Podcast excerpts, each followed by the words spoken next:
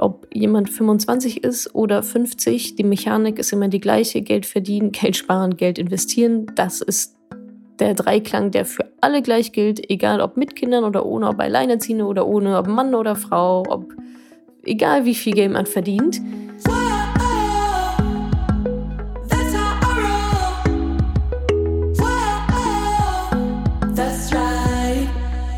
Salü, salü, salü und ganz herzlich willkommen zu einer neuen Podcast-Folge. Und zwar nicht irgendeine Podcast-Folge, sondern Nummer 100. Ihr hört gerade die 100. Podcast-Folge. Vielen, vielen Dank für eure Treue, dass ihr hoffentlich schon ganz lange mit dabei seid. Und äh, falls gerade erst angefangen, herzlich willkommen. Du hast 100 Folgen jetzt noch dir anzuhören.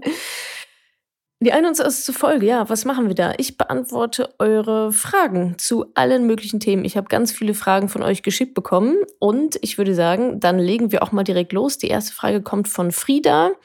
Es ist bei euch oft die Rede davon, wie wichtig es ist, sich einen Polarstern zu setzen und diesen wiederum in Meilensteine aufzubröseln. Genau, wem das jetzt nicht sagt, einfach mal den Money Talk Ziele anhören. Meine Frage ist nun, ob ihr ein Buch empfehlen könnt, das sich speziell mit diesem Thema beschäftigt.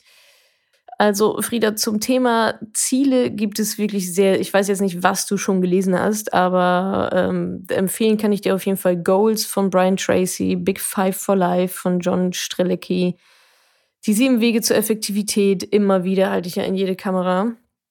Und auch von Rainer Zietelmann setzt dir größere Ziele. Und von da musst du einfach, du, das mit Büchern ist immer so eine Sache. Nimm einfach irgendeins, lies es dir durch und da wird ja auch wieder, gibt's auch wieder Referenzen auf andere Bücher oder dann werden dir andere Bücher vorgeschlagen oder du bekommst da einen Gedanken und denkst, ach, dazu könnte ich noch mal mehr lesen.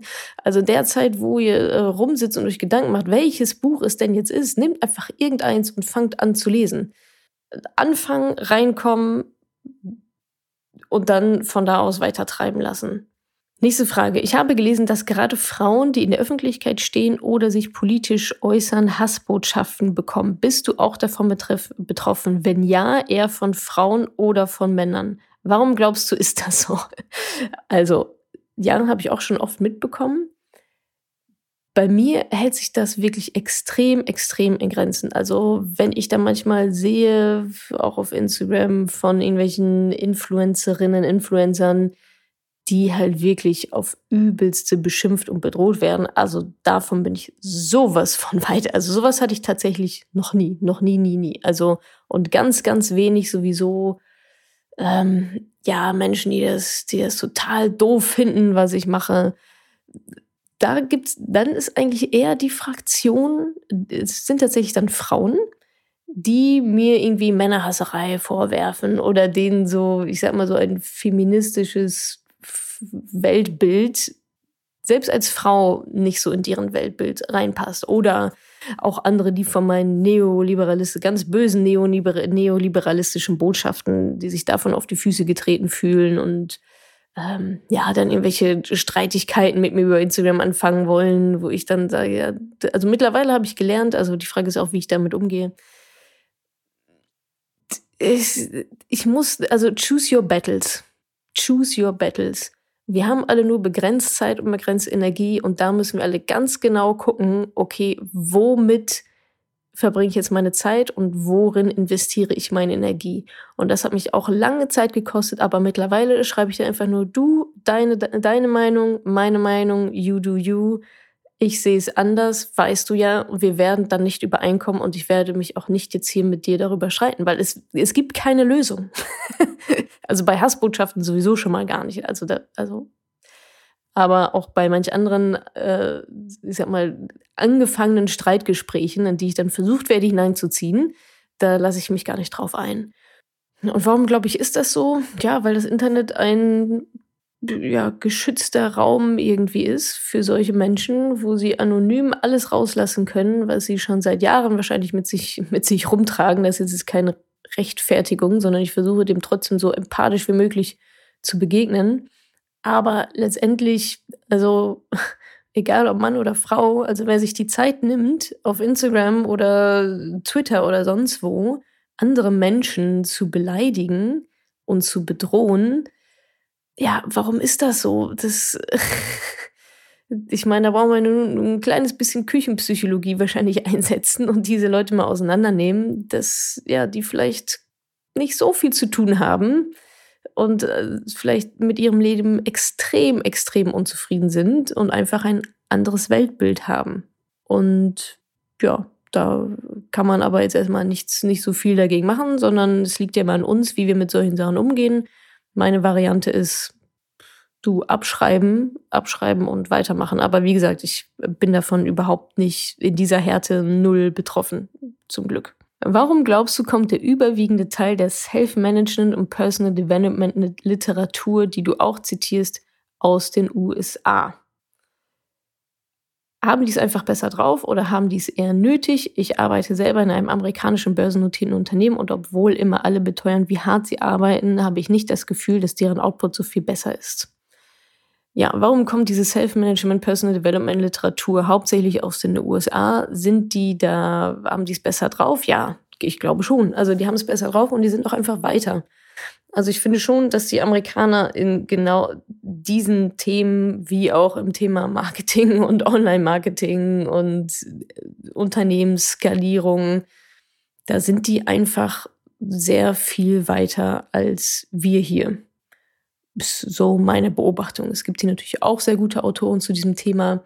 Aber ich meine, wenn man sich mal Bodo Schäfer zum Beispiel durchliest und mal mit Tony Robbins vergleicht, ja, da ist auch irgendwie klar, wo der das her hat.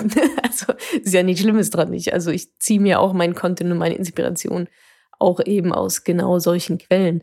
Aber ja, da sind uns die Amerikaner, jetzt hätte ich fast gesagt, weit voraus, aber auf jeden Fall ein bisschen, ein bisschen voraus ist, glaube ich schon. Ob die es eher nötig haben, nee, glaube ich nicht. Ich glaube, da steckt einfach ein komplett anderes Mindset dahinter. Die Amerikaner, die haben keine Angst, großartig zu failen. Da, da gehört, ähm, ja, da gehört Scheitern mit dazu. Also wenn du da nicht mal so richtig gehörig vor die Wand gerannt bist äh, mit deinem Unternehmen oder in anderen Lebensbereichen, dann ja, hast du gar keine Geschichte zu erzählen. Und wenn man sich mal auch anguckt, was das so für Menschen sind, die solche Literatur veröffentlichen und mal deren Geschichte verfolgt, wo kommen die her? Und also die erzählen sie ja meistens auch recht offensichtlich. Das sind immer die sogenannten Heldengeschichten aus dem Storytelling. Das sind immer Heldengeschichten, also sprich, ich habe selber ganz unten angefangen und war komplett vor dem Nichts und habe mich dann selbst herausgearbeitet. Und jetzt stehe ich hier. Das ist natürlich überhaupt nicht typisch deutsch. also A, überhaupt mal zuzugeben, dass es vielleicht auch mal Zeiten gab, die nicht so rosig sind. Und dann diese Selbstdarstellung zu sagen, oh, guck mal, jetzt bin ich hier. Also da, und auch das mit Stolz zu zeigen, ja, was man erreicht hat. Das ist äh, was komplett anderes, finde ich. Und ob die dann jetzt härter arbeiten oder nicht, das also ich glaube, die Deutschen können schon sehr, sehr hart arbeiten. Die Frage ist halt immer, ob das auch alles so smart ist, wie wir das machen. Also ich glaube, immer hart arbeiten und reinhauen und also ich meine, ich komme aus dem Ruhrgebiet, ja, also da ist, da zählt harte Arbeit. Da ist harte Arbeit quasi dein Leben. Da sind wir Deutschen, glaube ich, auch schon ganz, ganz vorne mit dabei. Die Frage ist halt immer hart und smart. So, eine Frage zu, oder ich sag mal, ein Fragenkomplex zur Inflation wie Inflation eigentlich funktioniert und wie benutzt man diese Kaufkraftzahl überhaupt. Sie sagt, in 20 Jahren haben ja sowieso Immobilien, Dienstleistungen, Brotpreise und so weiter keine Kaufkraftpreisschilder. Wie geht man also mit diesem Kaufkraftverlust, mit der Inflation, wie geht man damit um? Naja, das Preisschild ist ja das Kaufkraftpreisschild. Also das Einzige, also bei Inflation geht es einfach um eine Geldentwertung, eine schleichende Geldentwertung von, keine Ahnung, ein, zwei Prozent, die auch ja, so gewollt ist. Warum hat das ein, eine Auswirkung auf uns und auf unsere Vermögensplanung? Ganz einfach. Wenn wir zum Beispiel berechnen, wie viel Rente brauchen wir im Alter, da können wir nicht sagen, ja, 2000 Euro, jetzt gerade brauche ich ungefähr 2000 Euro äh, meine Oma kommt mit ihren 2000 Euro eigentlich auch ganz gut hin.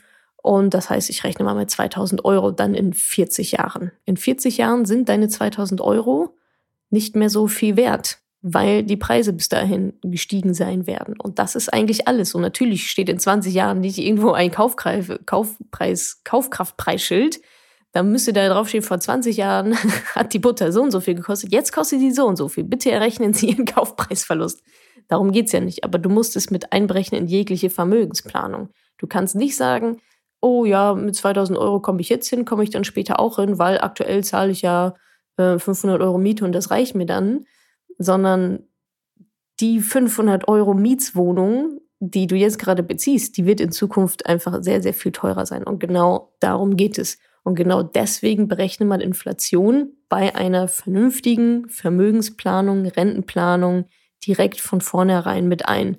Wer das nicht macht, also das ist einfach wirklich fatal, weil du falsche Zahlen daraus bekommst. Wir machen ja diese Vorausplanung, um dann zu gucken, okay, was, wie viel Geld muss ich jetzt sparen, um dann meine Rentenlücke auszugleichen. Und wenn eine Rentenlücke inflationsbereinigt doppelt so hoch ist wie ohne Inflation, um das jetzt mal einfach zu halten, dann ist das ein Problem. Und genau deswegen musst du dich damit beschäftigen.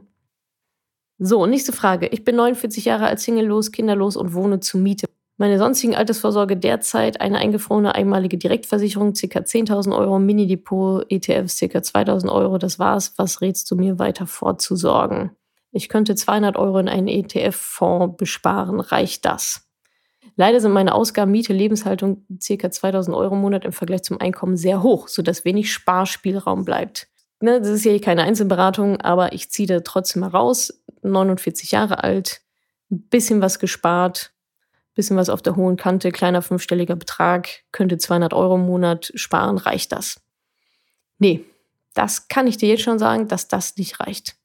Also du kannst es dir mal ausrechnen, aber ich kann dir sagen, dass mit 49 Jahren 200 Euro zur Seite zu legen äh, in einen ETF-Sparplan, dass das nicht reichen wird, um davon zu leben in 18 Jahren, wenn du in Rente gehen müsstest. Oder wollen würdest. Funktioniert nicht.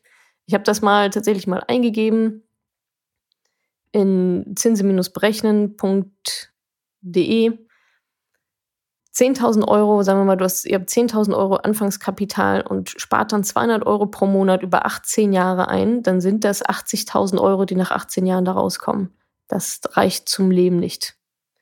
Das heißt, Liebe, ich habe hier gar keinen Namen, ähm, nochmal zurückzukommen auf deinen auf deinen Satz, leider sind meine Ausgaben Miete und Lebenshaltungskosten ca. 2000 Euro im Monat im Vergleich zum Einkommen sehr hoch, sodass wenig Sparspielraum besteht. Andersrum, deine Ausgaben sind hoch, das heißt, es besteht sehr, sehr, sehr viel Sparspielraum. Du siehst ihn nur nicht. Die Kosten, die du aktuell hast, die sind ja nicht, das steht ja nicht geschrieben, irgendwo geschrieben, dass sie so sein müssen. Die hast du dir so rangezüchtet. Du hast deinen Lebensstandard so weit hochgezogen, dass du 2000 Euro im Monat für Miete und Lebenshaltung bezahlst. So, und dann musst du dich jetzt entscheiden, diese Ausgaben runterzuschrauben, vielleicht umzuziehen, vielleicht auf irgendwelche Annehmlichkeiten zu verzichten und das Geld eben lieber anzusparen und zu investieren, damit du später über die Runden kommst. Also du hast nicht wenig Sparspielraum, du hast extrem viel Sparspielraum. Das ist ein kompletter Mindset-Change. Die, diese Ausgaben, die du hast, die musst du, du hast eigentlich nur eine Möglichkeit. Einnahmen hoch, Darüber würde ich mir nochmal ganz stark Gedanken machen. Ausgaben runter. Den Sparspielraum, den du nicht siehst, den musst du sehen. Das ist gerade dein blinder Fleck. Da musst du ran. Um deine Sparrate extrem zu erhöhen und dann eben investieren zu können damit, um dann auch wirklich im Alter bei dir runterzukommen. Weil mit 80.000 Euro kommst du leider nicht weit und ansonsten neue Einkommensstellen erschließen und, und oder dich darauf einstellen, dass du mit 67 nicht in Rente gehen kannst. Und ähm, ja, darüber nachdenken, wie du mehr oder anderes oder diversifiziertes Einkommen generieren kannst. Nächste Frage. Wonach entscheidest du, an welche Organisationen du spendest? Das entscheide ich nach meinem persönlichen ja, Belieben, was mir am Herzen liegt, was mir wichtig ist. Ich persönlich spende zum Beispiel auch an den NABU. Ich bin da ähm, Patin der Ostsee beispielsweise, weil ich die Ostsee mag, weil ich da zwischendurch mal bin. Dann spende ich noch an Plan. Da habe ich ein, ja, eine Patenschaft mit einem Planmädchen sozusagen in Myanmar. An die Organisation spende ich. Dann spende ich noch an Intakt.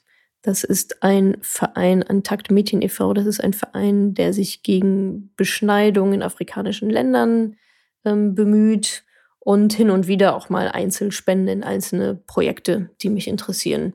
Also ja, schaut da einfach, was liegt euch am Herzen. Bei manchen sind es vielleicht eher Tiere, bei manchen sind es wie bei mir äh, besonders natürlich Mädchen und Gleichberechtigung. Und dann schaut einfach, dass ihr da eine seriöse Organisation findet. Bisschen recherchieren und dann rein damit. Was machst du gegen Frustessen und welchen Sport machst du zurzeit? Frustessen, na, da würde ich mich mal fragen, woher das kommt. Woher kommt denn dein Frust? Also das Frustessen ist ja nur die, ist ja nur die Symptomatik, aber nicht die Ursache. Also woher kommt dein Frust? Das ist, denke ich, der Anfangspunkt. Ich überlege gerade so Frustessen. Hatte ich damit schon mal Probleme? Ja, nee, ich glaube eigentlich nicht. So, also nicht, dass es mir aufgefallen wäre. Natürlich lasse ich mich zwischendurch auch mal gehen und ziehe mir eine halbe Tüte Chips rein. Aber eigentlich eher, weil ich, weil ich Bock auf Chips habe. Bilde ich mir zumindest ein. Keine Ahnung, welche Emotion dahinter klemmt da bei mir. Sport, ähm, welchen Sport mache ich zurzeit? Ja, ich sage mal, die Fitnessstudios sind ja zu. Ja, von daher mache ich meine eigene Sportroutine hier, habe mir tatsächlich ein paar Sportgeräte auch bestellt. Also, was ja Sportgeräte, sowas wie ein Terraband oder so, eine, so ein TRX, so ein Schlingentrainer, solche Geschichten, ein paar Gewichte. Ja, und dann mache ich jetzt hier zu Hause mein Turnprogramm und aber auch draußen auf Wiese mit meinem Trainer immer noch. Wir halten dann natürlich den Mindestabstand und desinfizieren alles die ganze Zeit. Aber ja, also den treffe ich ein paar Mal die Woche und dann mache ich auch noch ein paar Mal die Woche was alleine. Insgesamt ja so vier, fünf Mal pro Woche und eben am Wochenende auch meine Joggingrunde. Schön mit Halstuch als Mundschutz aktuell. Was war dein Traumberuf als Kind? Oh Mann, als Kind wollte ich, ähm, hatte ich zwei Traumberufe. Erstens, ich wollte Fuß Profifußballerin werden. Einfach den ganzen Tag Sport machen können. Das war ein Thema. Und dann das zweite war, ähm, ich wollte ganz gerne Radiomoderatorin werden. Also irgendwas Journalistisches und habe mich dann recht früh aufs Radio konzentriert und habe dann auch wirklich früher so an meinem kleinen Tisch oder auch als ich, ja, als ich schon zur Schule gegangen bin, hatte ich dann irgendwann einen Schreibtisch und dann habe ich meinen Schreibtisch immer als Radiostudio umfunktioniert. Das heißt, ich habe mir dann so kleine, ja, mit so, weiß nicht, so Knöpfen, obwohl, nee, Knöpfe nicht, oh, ich hasse Knöpfe. ich hasse, es gibt nichts mehr, was ich, was ich hasse als Knöpfe. Jetzt habt ihr noch ein kleines Schmankel. Ich glaube, da gibt's auch so Angst vor Knöpfen, da gibt's natürlich auch irgendeinen, äh, irgendeinen tollen Begriff dafür. Also ich habe mir irgendwelche Sachen gesucht, wahrscheinlich dann, weiß ich, irgendwelche Korken oder so und habe damit dann so mein Mischpult gebaut und habe dann irgendwelche Knöpfe immer hochgedreht und wieder runtergedreht und so. Und mein Mikro war meine Schreibtischlampe, die ich so umgedreht habe, dass ich da so reinsprechen konnte, ne? so wie jetzt quasi auch mein Podcast-Mikro. Und habe da meine Radiosendungen gemacht und habe anmoderiert und abmoderiert und Musik gespielt und so. Ja, ich war schon auf jeden Fall ein kleiner Profi und dann irgendwann habe ich da aber ein bisschen das Interesse dran verloren. Aber das war mein Traumberuf als Kind, ja, Radiomoderatorin. Jetzt sitze ich hier und nehme die 100. Podcast-Folge auf. Mensch, ist ja doch noch was aus mir geworden. Hat dir jemand den letzten Arschtritt verpasst, beziehungsweise der Selbstständig äh, bezüglich der Selbstständigkeit? Nee, eigentlich nicht. Das war gar nicht so, da brauchte ich eigentlich gar nicht so einen Arschtritt von außen. Es war jetzt nicht so, dass ich den Hintern nicht hochbekommen hätte. Eigentlich gar nicht, sondern ich war so, also schon irgendwie frustriert in meinem Status quo. Da war ich angestellt und hatte irgendwie gar keinen Bock drauf. Und vor allem war es dann eher die Idee, die mich gekickt hat. Das war damals WG-Suche, war mein erstes Unternehmen. Und da war es eher so, boah, ich muss das jetzt machen, ich muss das jetzt machen. Diese Idee und diese Vision, Mission, die ich damals natürlich überhaupt nicht ausformuliert hatte, aber irgendwas in mir drin hat gesagt, boah, das musst du, du musst es machen, weil die Welt braucht das. Und genauso war es bei Madame Moneypenny auch. Da also ich weiß nicht, Leute, wenn ihr so einen harten Arschtritt braucht, ähm, um irgendwie euch selbstständig zu machen, vielleicht ist es dann auch einfach nicht so geil. Vielleicht ist es das dann auch einfach nicht. Ganz ehrlich. Also ich habe bei beiden meiner Gründungen, auch bei irgendwelchen internen Moneypenny-Projekten, da brauche ich keinen Arschtritt, da bin ich so heiß drauf, weil ich mir denke, boah, ich muss das machen, das braucht die Welt. Ich muss es einfach machen und zwar so schnell wie möglich. Ich will Menschen helfen, ich will, dass sich etwas ändert wenn ihr das Gefühl nicht habt, dann macht es halt nicht. Weil dieses Gefühl, diese Aufbruchstimmung, dieses, es muss sich etwas verändern, ich will etwas verändern, ich will Menschen dabei helfen, XY zu lösen oder ich will die Welt schöner machen oder was auch immer, wenn ihr das nicht habt, dann werdet ihr es auch nicht überleben.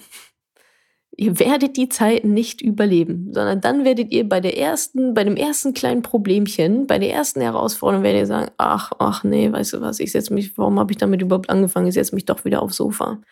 Also wer schon einen riesen Arschschritt braucht, um anzufangen, also finde ich persönlich ganz, ganz schwierig. Ich kann ja nur aus meiner Erfahrung reden und ich habe auch noch nie jemanden getroffen, der mega erfolgreich in dem ist, was er, was er tut, nach, seinen, nach seiner eigenen Definition. Damit meine ich jetzt gar nicht finanzieller Erfolg, sondern einfach, ja, wo jemand das gefunden hat, so, boah, ich möchte am liebsten, am liebsten den ganzen Tag nichts anderes machen und der da total dran aufgeht. Da habe ich noch nie gehört, dass da irgendjemand einen Arschtritt von außen brauchte entweder du hast es in dir drin und es will raus oder du hast es halt nicht in dir drin und dann lass es halt bleiben. Find eine andere Idee oder sei halt einfach nicht selbstständig. Es muss auch nicht jeder selbstständig sein. Es muss auch nicht jeder ein eigenes Unternehmen gründen. Bei ganz, ganz vielen klappt es auch einfach nicht. Und das ist mit sicherlich auch, könnte ich mir vorstellen, auch ein Grund, dass der Drive einfach fehlt für dieses spezielle Thema. Dann such dir ein anderes Thema. Welche Person inspiriert dich gerade am meisten? Also ich sag mal, neben den typischen, von denen ich eigentlich eh immer rede und von denen ich auch schon ganz viele Bücher gelesen habe, die muss ich jetzt, glaube ich, nicht alle wiederholen. Aber wen ich neu für mich entdeckt habe in den letzten Tagen, ist Vera Birkenbiel. Eine unglaubliche Frau. Vera Birkenbiel. Falls ihr sie noch nicht kennt, direkt bitte auf YouTube gehen, eingeben Vera Birkenbiel und schaut euch einfach alle Videos an, die ihr finden könnt. Ganz, ganz im Ernst. Eine unglaublich tolle Frau. Leider lebt sie nicht mehr. Was die für Lebensweisheiten in diesen YouTube-Videos raushaut und mit welchem Humor und mit welcher Leichtigkeit die dir Arschtritte verpasst, das ist unglaublich. Dann noch unheimlich charmant, aber einfach extrem, extrem witzig. Wie sehr fehlen dir die BVB-Spiele am Wochenende? Tja, sehr. Sie fehlen mir wirklich sehr, sehr, sehr. Also wer es noch nicht mitbekommen hat, ich bin ja sehr großer BVB-Fan. Schon immer. Also schon immer auch ins Westfalenstadion gegangen mit Papa und so weiter. Dauerkarte. Ich schaue alle Spiele und meine Wochenenden werden um diese Spiele drumherum geplant. Also Kommt immer drauf an, ob der BVB freitagsabends oder samstags nachmittags oder samstagsabends oder sonntagsabends spielt, wie sich so mein Wochenende gestaltet.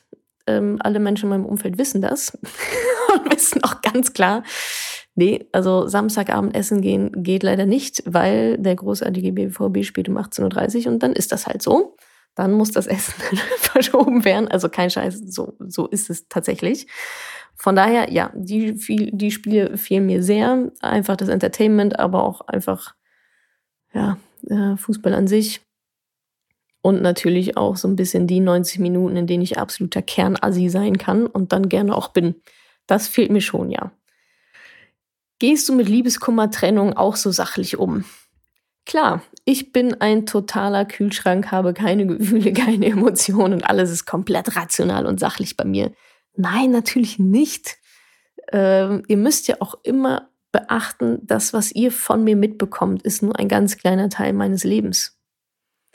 Und das auch bei allen anderen Menschen da draußen, sei es Influencer oder sei es Blog Blogger, Bloggerinnen, Podcaster, also alle Menschen, die in der Öffentlichkeit stehen, die nehmen euch nicht mit nach Hause, äh, unter die Dusche, wo sie dann erstmal eine Runde weinen am Abend, wenn die Instagram-Kamera aus ist.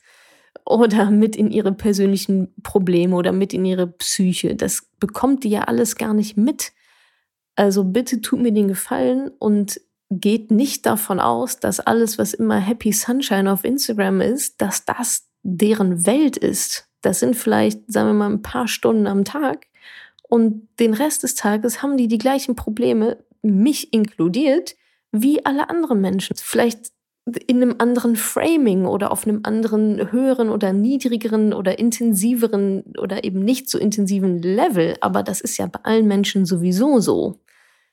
Im Endeffekt haben wir alle unser Päckchen zu tragen. Wir haben alle unsere Hürden, die wir überspringen müssen. Wir haben alle unsere Macken. Wir haben alle unsere ganz großen Schwächen und aber auch Stärken.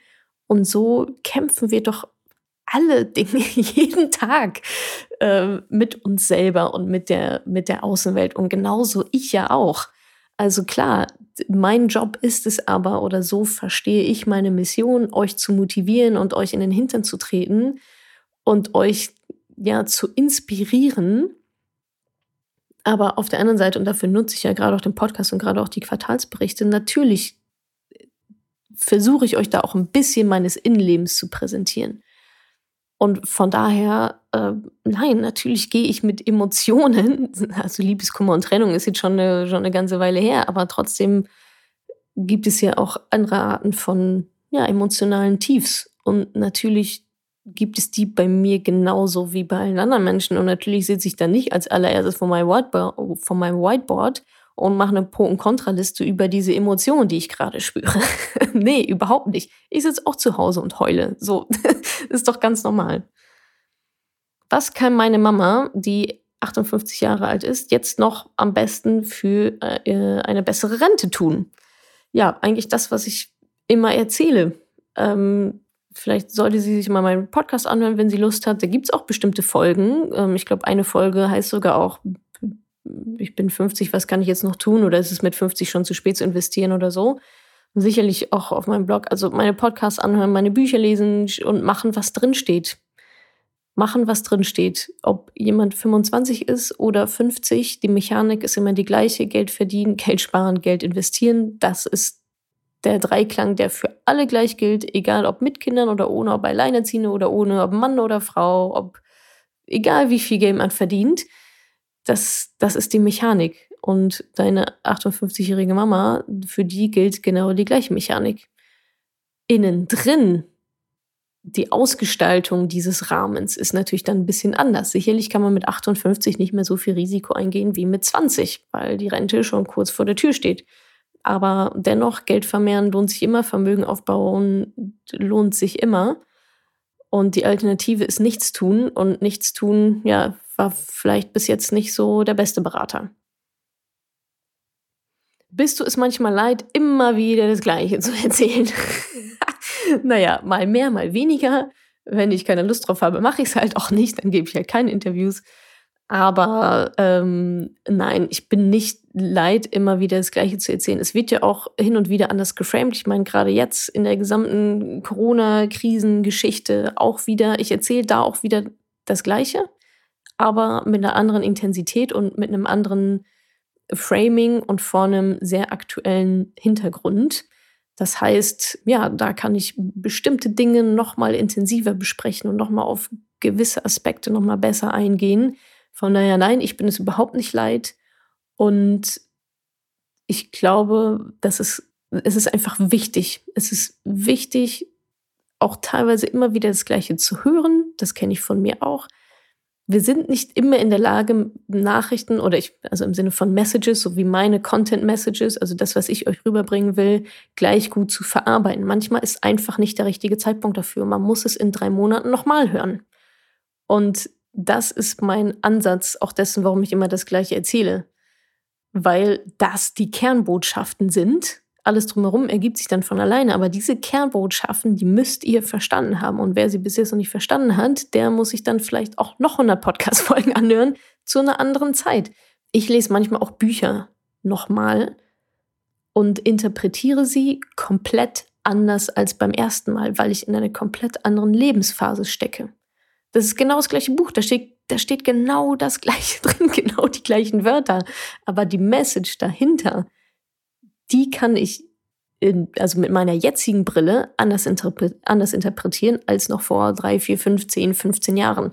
Und genau deswegen erzähle ich euch immer wieder das Gleiche, ein bisschen anders ausgeschmückt, damit es bei jeder von euch dann irgendwann auch mal Klick macht. Manche müssen die Messages eher so hören, manche so, manche ein bisschen härter, manche ein bisschen weicher, manche mit Beispielen, manche mit Zahlen, manche ohne. Und genau so baue ich das ja hier das, das Ganze auf. Und wer es andersrum leid ist, immer die gleiche Geschichte zu hören, das ist super, weil dann habt ihr es verstanden und braucht mich nicht mehr. Das ist ja mein Ziel. Also ich, ich arbeite hier eigentlich daran, mich selber überflüssig zu machen. Und wenn ihr dann geht und sagt, Mensch, oh, Natascha erzählt immer nur das Gleiche, ich habe es jetzt verstanden, dann habe ich mein Ziel erreicht. dann do it. Macht es, setzt es um. Wenn ihr es nicht umsetzt, habt ihr es noch nicht richtig verstanden. Dann müsst ihr vielleicht doch noch mal ein paar Podcast-Folgen anhören. Aber ja, so läuft es hier. Nächste Frage. Machst du manchmal eine Pause vom Alltag, weil zu stressig? Klar, ich mache Pausen. Ich fahre auch in Urlaub. Davon bekommt ihr auch nichts mit, in der Regel. Aber klar, ich mache sehr viele Pausen. Ich gehe auch schlafen. Ich schlafe auch viel, viel und gerne und entspanne mich auch viel und gerne. Also auf jeden Fall, Pausen sind nicht nur erlaubt, sondern ausdrücklich notwendig. Liebste Eissorte. Oh, liebste Eissorte. Hm, ich bin nicht so der Obsteistyp, also Zitrone und Banane und Erdbeere oder so, das, da stehe ich gar nicht drauf. Ich bin dann mehr so Nuss, also Pistazie finde ich, Pistazie ist wirklich sehr, sehr lecker. Pistazie und so, ja, so Haselnuss, sowas eher. Wenn ich mich festlegen müsste, im letzten Sommer war es auf jeden Fall Pistazie. Ja, wie führst du in Corona-Zeiten deine neue Gym-Routine fort und was machen die Klimmzüge? ja, Sportroutine hatte ich ja vorhin schon ähm, erzählt. Also ich habe mir selber ein paar Klamotten besorgt und mache jetzt zu Hause ein bisschen was und aber auch draußen immer noch mit meinem Trainer und einmal die Woche laufen. Klimmzüge. Ja, die Klimmzüge habe ich tatsächlich ein bisschen schleifen lassen. Da äh, ja, war ich da nicht so, so diszipliniert, auch wegen Urlaubspause. Da habe ich tatsächlich relativ wenig gemacht in den paar Wochen. Und ich merke es sofort. Die, ich merke es sofort. Es ist wieder anstrengender. Aber ich habe tatsächlich auch eine Klimmzugstange jetzt zu Hause, die bei mir hier im, im, im äh, Türrahmen klemmt. Und ich bleibe weiter dran. Aber es ist nicht so, dass ich sage, oh, ich mache jetzt mal hier easy peasy vier, fünf Klimmzüge am Stück ganz alleine das klappt nicht. Also ich kriege einen hin, dann muss ich aber kurz mal durchatmen und dann kriege ich vielleicht noch einen zweiten hin und ja, am nächsten Tag dann wieder. ich, aber ich bin, ich muss da wieder mehr angreifen. Ich muss da wieder, ich muss da wieder mehr ran. Wann liest du? Hast du eine Leseroutine? Was liest du aktuell? Ähm, eine Leseroutine habe ich aktuell leider nicht so richtig. Ich kann mich, ja, also ich glaube, das ist gerade so mein Schwachpunkt, dass einfach gerade sehr, sehr viel los ist, gerade auch mit Corona und hoch und runter und so weiter und so fort. Dass ich es nicht schaffe, so viel zu lesen oder nicht andersrum, es ist gerade nicht Prio. Wenn ich lese, dann sehr gerne abends im Bett zum Runterkommen. Aber manchmal, obwohl, naja, letztes Wochenende habe ich mich auch einfach ein paar Stunden hingesetzt und gelesen, den einen Sonntag. Das war auch tatsächlich sehr, sehr schön. Aktuell, was ich aktuell lese, sind tatsächlich eher so spirituelle Sachen. Ich lese gerade sehr gerne Hermann Hesse, äh, Siddhartha lese ich da und beschäftige mich mit ja, ein bisschen Buddhismus, Tao. Wie viele Bücher liest du pro Monat und wie schnell hast du ein Buch durch? Wie viele Bücher pro Monat, das kommt wirklich drauf an. Ich würde mal so sagen, eins bis drei. Also wenn ich so richtig, also wenn ich recherchiere, wenn ich so richtig drin bin und richtig Wissensaneignung Deluxe mache, ich habe das Gefühl, es steht gerade so eine Phase bevor. Ich habe mir schon wieder so fünf, sechs Bücher nämlich rausgelegt, die, die ich jetzt lesen will, zu einem bestimmten Thema. Dann geht's auch relativ schnell, dann acker ich die durch. Aber ich sag mal so Hermann Hesse Siddhartha, das acker ich jetzt nicht mal so eben durch. Einfach weil das auch nicht ähm, das steht auch nicht im Vordergrund. Da geht es nicht um Durchackern, sondern da geht es um, ja, eigentlich eher das Gegenteil, wahrscheinlich so ein bisschen loslassen und über Sätze nachdenken und über Aspekte nachdenken und die sacken lassen und die reflektieren. Anders als ein Buch über Geld, wo es um Wissensaneignung geht. Von daher ähm, kommt es auch sehr darauf an, wie schnell oder langsam ich die durch. Ich bin tatsächlich eher ein Langsamleser, Langsamleserin. Also ich lese eher so schnell, wie ich rede. Also es ist bei mir also so, als ob ich mir die selber vorlese. Von daher dauert es in der Regel schon recht lange. Nächste Frage: Star Wars oder Star Trek? Enttäusch mich nicht, in Klammern. Jetzt kommt die Riesenenttäuschung wahrscheinlich für alle. Gar nichts. Star Wars, Star Trek interessiert mich so 0,00 gar nicht. Das ist, ist überhaupt nicht mein Ding. Ich war mal im Kino beim Star Wars Film und bin dabei eingeschlafen. Was schon echt was heißt, weil ich kann nicht mal im Zug oder im Bus oder im Flieger schlafen. Da habe ich es irgendwie hinbekommen, im Kino einzuratzen. Bei Star Wars. Ja, ich verstehe schon, dass man da was, was fürs Leben lernen kann. Und das sind doch auch die mit dem Jedi, mit den Jedis und so. Vielleicht muss ich, vielleicht muss ich mir das nochmal angucken. Aber Star Wars, Star Trek, kein Plan. Ist mir sowas von egal. Ja, ganz ehrlich. Nächste Frage. Oh Mann, jetzt habe ich alle enttäuscht. Jetzt habe ich nicht nur die Star Wars, die Star Wars Fans enttäuscht oder die Star Trek, sondern einfach alle. Tja, so ist es dann. Woher nimmst du täglich deine unglaubliche Positivität? Sehr inspirierend.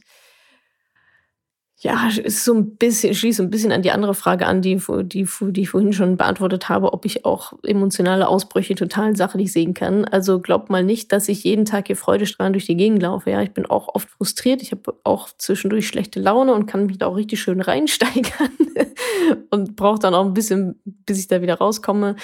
Aber ganz generell, ich glaube, das ist einfach eine Lebenseinstellung um da nochmal den Punkt zu, zu Vera Birkenbiel auch nochmal zu kriegen, äh, guckt euch mal das Video an auf YouTube, ähm, bist du ein Frosch oder Adler? Und das ist es eigentlich. Bist du Frosch oder Adler? Bist du Frosch und quakst die ganze Zeit nur rum und bist Opfer von allem und alles ist so schlimm und, oh, und ja, und niemand kümmert sich um mich? Oder bist du ein Adler, der oben drüber schwebt und den Überblick hat und der dem auch nicht alles gelingt, aber der nicht den ganzen Tag rumquakt, sondern Lösungen sieht, in Lösungen denkt und verantwortlich für sein eigenes Leben ist? Und ich glaube, wenn man so durch die Gegend läuft, dann gibt es sehr wenig, was einen richtig negativ stimmen kann, weil es immer in der eigenen Verantwortung liegt. Und da gibt es wenig rumzujammern weil auch das in deiner eigenen Verantwortung liegt, was dir passiert ist und wie du damit umgehst. Da ist wenig Zeit für Rumquaken, für Rumjammern, was nicht bedeutet, dass man nicht mal frustriert sein kann. Klar. Oder dass man einfach mal alles richtig scheiße findet. Natürlich, so geht es mir auch. Die Frage ist nur, what's next? Kommt dann als nächstes? Also alle haben die Erkenntnis, boah, das ist jetzt richtig scheiße dann sagen die Frösche aber, oh, alles ist so schlimm und quak, quak, quak und ich leide so sehr und was, oh, ich kann ja gar nichts machen. Ne, ne, ne, Oder bist du ein Adler, der auch alles scheiße findet, aber im zweiten Moment sich denkt, okay, was kann ich jetzt dagegen tun? Und ja, damit kommt, glaube ich, eine gewisse Positivität, wie man Dinge sieht und wie man Dinge angeht, weil dann hast du nämlich die Macht, das selbst zu bestimmen und siehst eher positive Sachen und Lösungen, anstatt die ganze Zeit negativ im Status quo zu verharren und dir die ganze Zeit nur einzureden, wie schlimm doch alles ist. Verschwendest du manchmal noch Geld? Ähm, ich würde sagen, relativ selten. Naja, verschwenden, das weiß man dann ja meistens eher danach. So, oh, das hätte jetzt nicht wirklich sein müssen. Habe ich ja bestimmt auch, aber ich würde denken, eher eher selten. Also ich habe da mittlerweile eine ganz gute Achtsamkeit. Und ja, manchmal weiß ich dann in der Situation auch so, ja, okay, muss das jetzt wirklich sein? Aber dann habe ich ja Bock drauf und dann kaufe ich es halt trotzdem. Wie begegnen dir Männer aus der Finanzwelt? Wirst du respektiert oder belächelt? Männer aus der Finanzwelt, also wenn ich jetzt mal so meine Bloggerkollegen mir angucke oder ja, auch so ein paar andere, die da so rumspringen, da habe ich schon das Gefühl, dass ich da sehr respektiert werde. Also belächelt eigentlich gar nicht. Also das nehme ich zumindest so nicht wahr. Vielleicht ist das aber auch, guck mal, da schon wieder selektive Wahrnehmung. Vielleicht belächeln mich auch total viele, aber die kommen gar nicht erst auf mein Radar. Also, nee, ich habe, da werde ich schon sehr respektiert und wir sind da auch, auch im stetigen Austausch, gerade wir Finanzblogger, Bloggerinnen, ähm, was, was gut läuft, was nicht so gut läuft, auch unternehmerisch. Und ja, also da fühle ich mich überhaupt nicht belächelt, sondern eher respektiert und da wird auch mein Rat zwischendurch mal eingeholt, genauso wie ich mir auch Rat von anderen reinhole. Ähm, was manchmal tatsächlich kommt, ist so Mansplaining. Aber das sind dann nicht die, die Männer, mit denen ich eh zu tun habe. Also es ist jetzt nicht irgendwie, dass mir der Finanzrocker eine E-Mail e schreibt und sagt, ja, Natascha, an der Stelle, das ist aber so und so, sondern es sind dann eher, ich sag mal so, die möchte gern Männer aus der Finanzwelt, die noch nicht so richtig in der Finanzwelt drin sind, habe ich manchmal das Gefühl, aber natürlich also schon alles durchdrungen haben. Und dann bekomme ich tatsächlich manchmal so Mansplaining Instagram-Nachrichten. Das finde ich dann irgendwie ganz lustig. Und ja, das war's aber dann auch. Wie viel Geld hast du bei deinem ersten Aktienkauf investiert? Also meine ersten Investitionen an der Börse war stinknormaler, mega langweiliger ETF-Sparplan. Und das war dann wahrscheinlich gar nicht, also vergleichsweise nicht so viel. Da habe ich meine Sparrate aufgeteilt, lass das, keine Ahnung, 150, 200 Euro am Anfang gewesen sein, aufgeteilt auf meine ETFs. Und das war's dann auch. Ansonsten Einzelaktien, an Einzelaktien war Facebook. Also ich habe so eine Spielwiese noch nebenbei. Das hat aber nichts mit Altersvorsorge zu tun, sondern das ist wirklich Spielwiese, mal ein bisschen gucken, wie sich das so entwickelt. Ähm, ist tatsächlich Facebook. Da weiß ich gar nicht, wie viele Aktien ich da gekauft habe. Aber das waren wahrscheinlich ein paar tausend Euro, ja. Vielleicht so ein, zwei tausend Euro in Facebook-Aktien. Das war dann wahrscheinlich so das Größte. Das Größte auf einmal. Hattest du schon immer Katzen oder Haustiere? Ja, wir hatten tatsächlich schon immer Katzen zu Hause.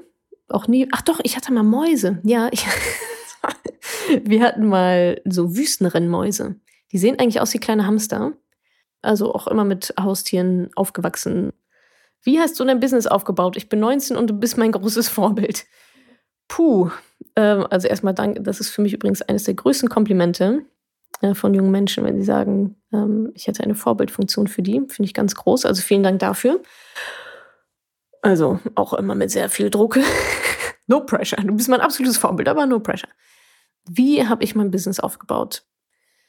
Ja, darüber könnte ich jetzt wahrscheinlich noch drei Bücher schreiben. Vielleicht mache ich das auch mal. Aber im Endeffekt mit ganz viel Naivität, mit ganz viel Pragmatismus, mit ganz viel Wissensaneignung, Bücher lesen, machen, was drin steht mit der Betonung auf machen. Ihr müsst nicht am Anfang alles richtig machen. Das klappt ja sowieso nicht. Niemand macht am Anfang etwas richtig. Aber einfach dieses Machen. Oh, das macht mich so fertig zu sehen, wie, wie Leute sich da verrennen oder einfach nicht ins Tun kommen. Und das ist es eigentlich, was sich bei mir immer so durchzieht. Ich hatte keinen Plan. Ich war 25, als ich WG-Suche gegründet habe. Ich wusste, ich wusste nicht mal, wie, wie man sich Gehälter auszahlt. Rein buchhalterisch und wer das macht und so weiter. Ich, ich wusste doch gar nichts. Aber ich glaube, das war auch mein großer Vorteil damals, dass ich nichts und ich wusste, dass ich nichts wusste.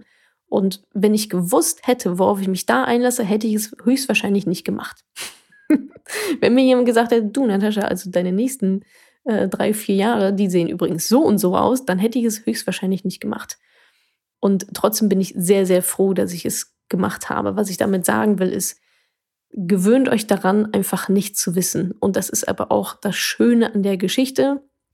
Es wird höchstwahrscheinlich sehr, sehr hart. Also es ist einfach hart, sich ein eigenes Business aufzubauen, ist hart. Deswegen machen es auch die wenigsten. Und das gehört aber mit dazu.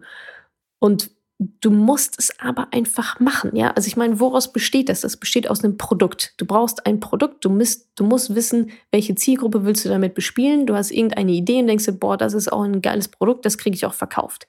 Da waren wir am Anfang schon bei dieser Leidenschaft-Geschichte, die gehört auf jeden Fall mit dazu. Du musst eine gewisse Leidenschaft haben, du musst das Gefühl haben, boah, das muss raus in die Welt. Das, ich habe so viel in mir drin, das muss einfach raus. Und wenn es nur die Energie ist und nicht das komplette Wissen.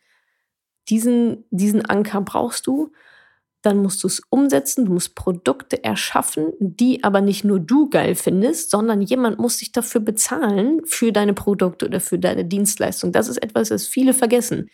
Ja, also, die haben mir gesagt, folge nur deiner Leidenschaft und das Geld kommt von alleine. Ja, natürlich nicht. ich habe auch Leidenschaften. Für die wird mich aber kein Hans auf der Welt jemand bezahlen, ähm, um das zu kaufen, weil es, weil es schlecht ist. Ja, ich kann auch eine Leidenschaft haben, aber das ist kein Business. Also, du brauchst, du brauchst eine Idee, du brauchst eine, eine Business-Idee, wo eine ganz gehörige Prise Leidenschaft von dir mit drin steckt, wo es aber auch einen Markt gibt, sodass du damit Geld verdienen kannst. Und in, da liegt die Magic. Was brauchen denn Menschen? Welches Problem löst du von Menschen? Darf, wenn, wenn du Problem findest, und das gut löst, was nicht nur du hast, sondern auch noch andere Menschen auf der Welt, dann wirst du dafür bezahlt werden. So, und das ist ein Business. Ein Business besteht darin, dass es Umsatz macht, dass es Gewinne macht. Und das ist eigentlich der Kern des Ganzen. Und wie genau ich das jetzt wie, wo, was gemacht habe, das ist wirklich ein komplettes Buch. Aber suche Probleme, finde Probleme, finde Lösungen dafür, verpack sie so, dass du eine richtig gute Lösung hast, die zu 100% auf deine Zielgruppe passt. Und dann machen, machen, machen, machen, testen, Produkte austesten, fang einfach irgendwo an, lerne daraus, lernen, lernen, lernen, Daten sammeln, lernen und einfach machen. Was tun, wenn man sich gerne in Stories zeigen möchte, aber sich nicht traut? Also der erste Punkt ist schon mal, willst du es wirklich oder nicht? Nicht jeder muss Instagram Stories machen. Nicht jeder ist ein Videotyp und das ist auch vollkommen in Ordnung. Wenn du dich schriftlich besser fühlst, dann schreib halt einen Blog. Du musst nicht Videos machen. Mach das, wo du dich wohlfühlst und wo du gut drin bist. Es nützt niemandem was, wenn du crappy Instagram Stories produzierst. PS am Anfang werden sie crappy sein, aber du wirst dich weiterentwickeln. Wenn du da aber gar keine Lust drauf hast oder dir es total unwohl ist, dann mach es halt nicht. Das ist auch vollkommen in Ordnung. Und wenn du es aber machen möchtest, dich aber nicht so richtig traust, dann hast du höchstwahrscheinlich Angst vor der Meinung anderer. Und das ist etwas, was wir, was uns Menschen von ganz, ganz vielem leider, leider abhält. Die Meinung von anderen. So, und jetzt überleg dir mal, angenommen, du machst eine Instagram-Story und dann schreibt Fancy Pants 73, was hast du denn für ein Oberteil an? Das sieht ja total scheiße aus. Und dann überleg dir mal, was für ein Mensch dahinter sitzt. Der nichts Besseres zu tun hat, als auf deinem Instagram-Profil rumzugucken, was ja kostenlos ist, wo du kostenlosen guten Content präsentierst und dann noch einen Kommentar zu schreiben, in dem er dich beleidigt. Und dann merkst du, ihr seid nicht auf dem gleichen Level.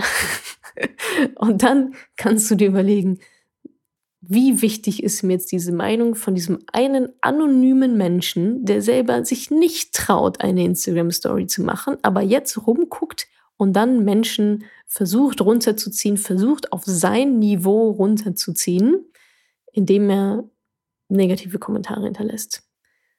So, und in diesem Gedankenspiel wirst du ganz schnell merken, dass vollkommen irrelevant ist, was diese komische Person denkt, weil davon hast du rein überhaupt gar nichts und da stehst du sowas von drüber. Also wenn es nur das ist, scheiß drauf, ganz ehrlich. Und diese Kommentare werden kommen, darauf kannst du dich einstellen.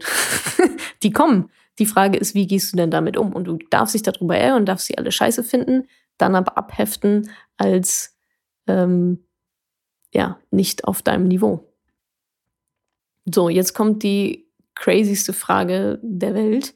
Würdest du lieber gegen 100, gegen 100 Enten große Pferde kämpfen oder gegen eine Pferdegroße Ente? Was? Ist das für eine Frage? Ich wiederhole sie nochmal. Würdest du lieber gegen 100 entengroße Pferde kämpfen oder gegen eine pferdegroße Ente? Gegenfrage. Wer kommt auf solche Fragen? erstmal choose your battles, ja. Am liebsten möchte ich natürlich gar nicht kämpfen. Und ich würde die 100 entengroßen Pferde nehmen, weil die dann wahrscheinlich so süß sind. Ich würde mich einfach, ich würde mich einfach auf den Boden legen und dann sollen die die ganze Zeit auf mir rumtrampeln. 100 sind ganz schön viele. Ähm, dann dürfen die gerne auf mir, also ich meine, was soll mir denn passieren? Dann dürfen die gerne auf mir rumtrampeln ähm, und mir ein bisschen den Rücken massieren und dann haben wir ganz viel Spaß zusammen, weil die so unglaublich süß sind. Ähm, und von daher wird es gar nicht zu einem Kampf kommen. Letzte Frage. Du hast in deinem letzten Blogbeitrag den Versicherungsbaustein in der Altersvorsorge erwähnt. Das ist ein Thema, das ich neben der Investition in ETFs angehen möchte. Leider weiß ich nicht genau, welche Informationen ich hier trauen kann. Mir wurde eine fondgebundene Lebensversicherung empfohlen. Ja, herzlichen Glückwunsch. Hast du Tipps dazu? Also erstmal ähm, scheinen einige überrascht gewesen zu sein, dass ich ähm, gesagt habe, hey, ihr braucht eine private Rentenversicherung. Entweder habe ich das in letzter Zeit äh, nicht, nicht gut genug heraus hervorgehoben. Ähm, also in all meinen Kursen, Mentoring, Online-Kurs und so weiter, kommt immer darin vor, äh, Grundsicherung machen wir mit Versicherungen. Nur weil ich das nicht mache, heißt das nicht, dass das eine gute Idee für Otto-Normalverbraucher ist. Ich habe andere Mechaniken dahinter, die greifen. Es haben sich, glaube ich, viele an dieser Geschichte aufgehangen, dass ich gesagt habe, oh, ich bin hier an einer schlechten Versicherung auf den Leim gegangen und einer schlechten Beratung. Das lag aber nicht am, am Konstrukt an sich, private Rentenversicherung, sondern an der Kombination aus dieser schlechten Beraterin mit diesem schlechten Produkt. Braucht ihr eine private Rentenversicherung? Ja, braucht ihr, um eure Grundsicherung zu sichern. So, und jetzt ist hier die Frage, wie komme ich denn dahin? Ja, eigentlich auch immer, was ich eigentlich immer erzähle, schaut, geht bitte nicht zu Provisionsberatungen, die kostenlos und unabhängig sind, in Anführungsstrichen fondgebundene Lebensversicherung, das klingt schon wieder sehr nach hier den, dem Burschen von MLP und Deutsche Vermögensverwaltung und wie die alle heißen und Tekis und so weiter. Das ist Strukturvertrieb. Da zahlt ihr richtig fette Provision, ohne es so richtig zu wissen, sondern geht zu einer Honorarberatung, lasst euch da beraten. Die gucken dann, was habt ihr schon, was fehlt da noch, um diesen Baustein aufzufüllen. Meine Empfehlung ist ja immer noch Maiwerk Finanzberater, die sitzen in Köln, machen aber hauptsächlich auch Digitalberatungen da geratet ihr dann an drei Jungs, die ich auch alle, die ich auch persönlich kenne. Mit Ingo mache ich auch das Mentoring zusammen.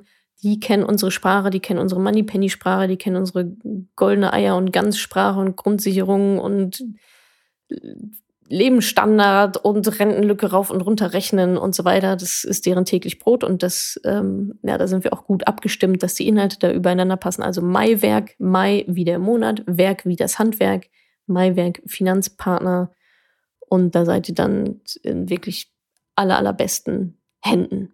So, das war die 100. Podcast-Folge. Vielen, vielen Dank für eure Fragen. Es war ja, war ja gut und bunt gemischt. Ich hoffe, ich konnte euch ein bisschen, ja, ein bisschen weiterhelfen oder auch nochmal die ein oder anderen Aspekte schön beleuchten, über die wir bis jetzt vielleicht auch noch gar nicht so richtig geredet hatten. Also vielen, vielen Dank für eure Treue. Danke, dass ihr auch bei der 100. Podcast-Folge mit dabei wart. Schön äh, die Ohren steif halten. Und dann hören wir uns bei der 101. Podcast-Folge. Bleibt gesund. Bis zum nächsten Mal. Danke, dass du diese Podcast-Folge angehört hast. Wenn du noch mehr Tipps, Tricks und Inspiration möchtest, folge mir doch einfach auf Instagram und auf Facebook. Dort gibt es übrigens auch regelmäßige Live-Events mit mir. Und außerdem in der Madame Moneypenny Facebook-Gruppe in der nur Frauen zugelassen sind, kannst du all deine Fragen loswerden. Also folg mir gerne auf Instagram und auf Facebook und komm unbedingt in die Ladies Only Madame Moneypenny Facebook-Gruppe. Wir sehen uns dort. Ich freue mich auf dich.